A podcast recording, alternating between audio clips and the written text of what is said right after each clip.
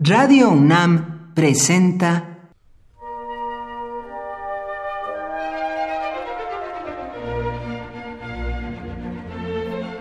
Cuaderno de los Espíritus y de las Pinturas por Otto Cázares.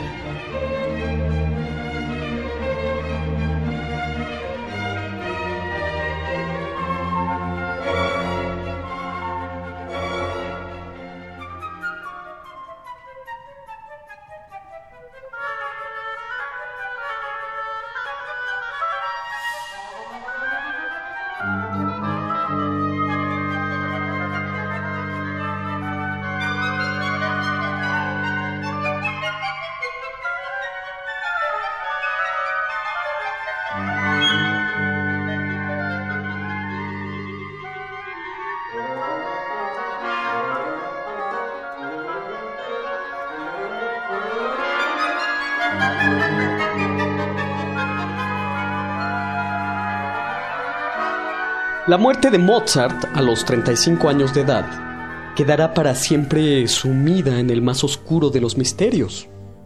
Murió de manera fulminante, sufriendo dolores abdominales espantosos. Dejó inconcluso el requiem. ¿Murió envenenado? Mozart creyó que sí, y creyó que componía un monumento mortuorio, musical, el requiem, para no otra persona que para sí mismo.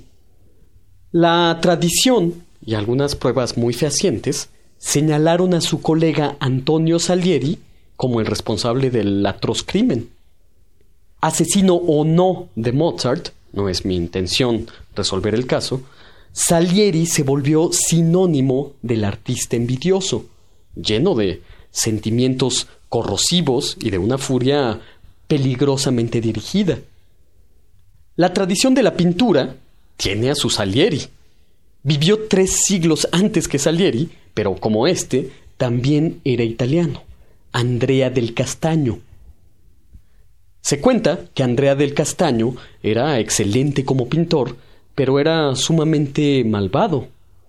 Le fingió amistad al también pintor Domenico Veneziano, por el que sentía mordientes celos profesionales, y una noche escondido detrás de una esquina, esperó a que Doménico llegara a casa y le quebró la cabeza con una pesa de plomo a unas calles de su taller.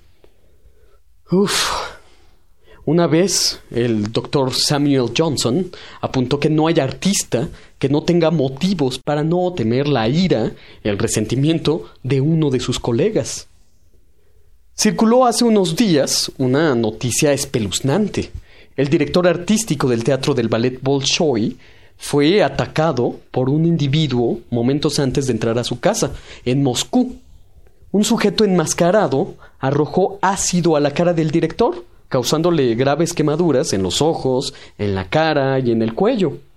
Se habló acerca de la alta probabilidad de que el pobre hombre perdiera la vista, amén de un sinnúmero de intervenciones quirúrgicas, se habló del mundillo despiadado del ballet, se habló de una posible venganza debido a la selección de los bailarines estelares, en fin.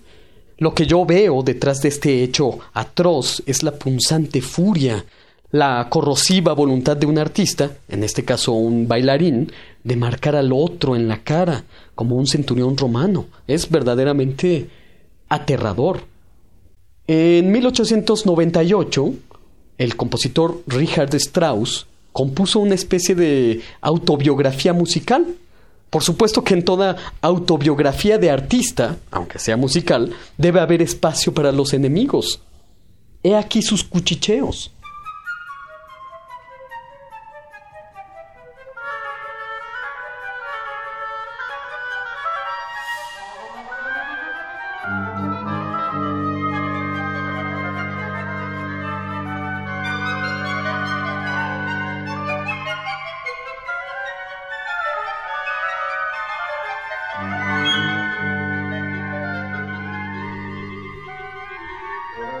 El caso del ataque con ácido al director del teatro Bolshoi fue un hecho extremo, desde luego, pero un artista joven, novato, debe saber que el gremio artístico es como una especie de teatro en pleno, lleno de enemigos dispuestos a silbar, a abuchear y a llenar tu espíritu de vociferaciones, cuando no de marcas en la cara.